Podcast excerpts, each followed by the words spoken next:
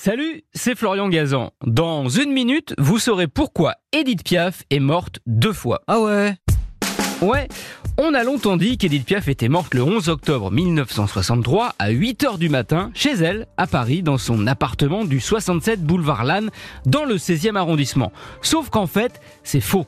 Sur la date, comme sur le lieu. Ah ouais Ouais, en fait, elle est morte la veille, le 10 octobre, à 13h10, et à 800 km de là, à Place Cassier, entre Grasse et Valbonne, où Piaf possédait une bastide. Rupture d'anévrisme, elle avait seulement 47 ans, mais le corps usé par son addiction à l'alcool et à la morphine. Si on a fait croire qu'elle est morte à Paris, c'est parce que c'était mieux pour sa légende, et puis cela faisait partie de ses volontés. Alors, son mari, Théo Sarapo, décide de les exaucer. Mais évidemment, il faut que personne ne le sache, d'autant plus que c'est totalement illégal. Avec l'infirmière de Piaf et son assistante, il monte à la va-vite le transfert du corps à Paris.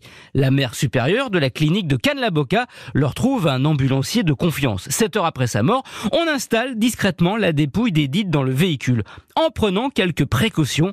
Pour berner la police en cas de contrôle, on a par exemple posé une fausse perfusion pour laisser croire qu'elle est encore en vie. Ah ouais Ouais, tout ça ne servira à rien, car le convoi ne connaît aucune mésaventure il arrive donc à Paris au petit jour. Edith Piaf est déposée discrètement dans son lit et c'est là qu'intervient le dernier complice, le docteur Bernet de Laval qui a accepté de fournir un faux certificat de décès antidaté donc du 11 octobre, qui fait foi pour les médias de l'époque et pour le demi-million de personnes qui saluent le cortège entre son domicile, soi-disant lieu de son décès, et le cimetière du Père Lachaise où Edith Giovanna Gassion, son vrai nom, est enterrée. Sur sa tombe, ses objets fétiches sont déposés. Un lapin en peluche, un béret de marin, une épaulette de légionnaire, une cravate en soie verte, une statuette de Sainte Thérèse de Lisieux et une carte postale dédicacée par son grand ami Jean Cocteau, qui n'assistera pas aux funérailles le 11 octobre et pour cause, il est mort ce jour-là.